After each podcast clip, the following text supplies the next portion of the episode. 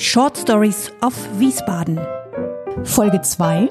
Der Nassauer Hof.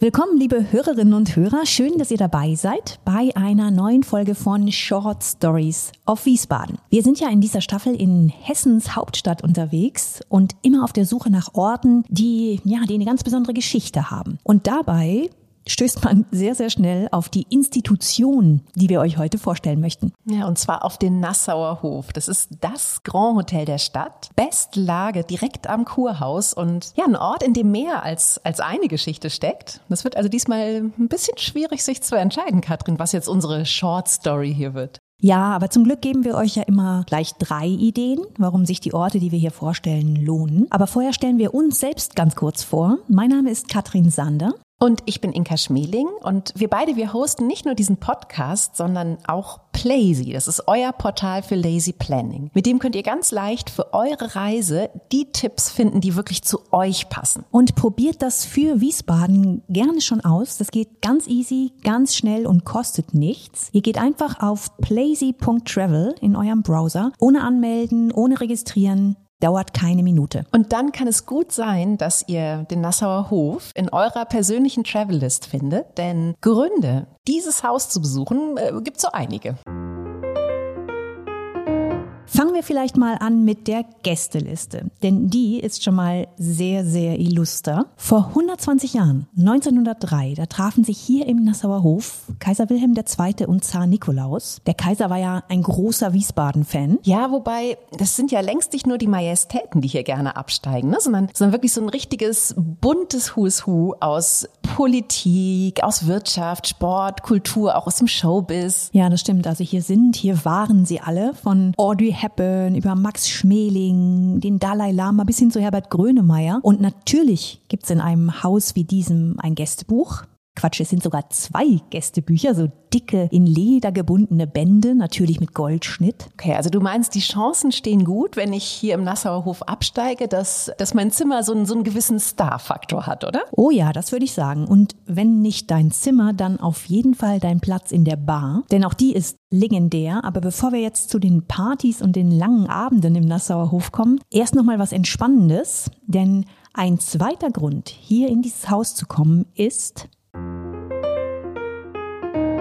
der Rooftop Pool. Oben auf dem Dach, gefüllt mit Thermalwasser aus der hauseigenen Quelle. Sowas geht halt nur hier in Wiesbaden. Also ein Hoch auf die heißen Quellen der Stadt. Die begegnen uns tatsächlich an dieser Staffel immer wieder mal. Genau, und hier passt das Hoch eben so richtig schön buchstäblich, denn der Blick vom Spa über die Dächer Wiesbadens, der ist ja einfach genial. Kann man übrigens auch genießen, wenn man nicht im Haus logiert, dann bucht man einfach das Day Spa.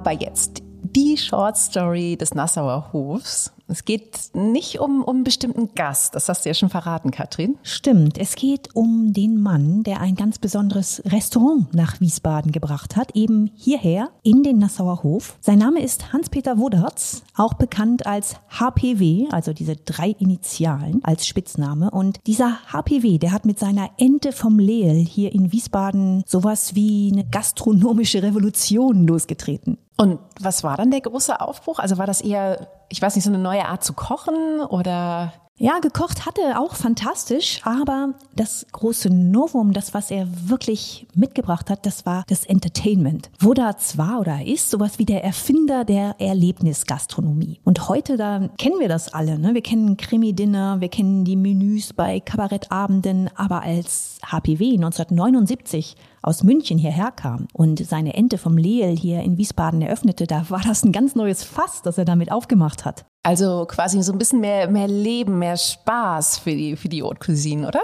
Absolut. Also er hat damals gemerkt, Mensch, meine Gäste, die sitzen hier alle bei feinstem Essen, aber alles ist so leise, so still, so ja fast ehrfürchtig. Das muss doch auch anders gehen. Und dann hat er sich im hessischen Staatstheater umgetan, hat eine Sängerin und einen Schauspieler engagiert, die er dann im Restaurant hat auftreten lassen. Was er wollte, war ein Ende des Schweigens der Schlimmer, so hat er das damals genannt. Sehr schön. ja, also mehr Show, mehr Spaß, mehr Musik. Und das hat er dann echt umgesetzt. Und zwar nicht gekleckert, sondern geklotzt. Okay, das klingt nach wilden Partys. ja, aber sowas von. Also er hier zum Beispiel. Otto Walkes, der hat bei Wodat seinen 40. Geburtstag gefeiert, ist schon ein bisschen her. Und damals im Keller der Ente, da war sogar kurzzeitig mal ein echter Elefant dabei. Oha. und auch der Playboy, der hat hier in den 70ern richtig es krachen lassen. Das waren schon wirklich wilde Partys. Okay, und was ist davon geblieben? Also wie, wie wild ist die Ente heute noch?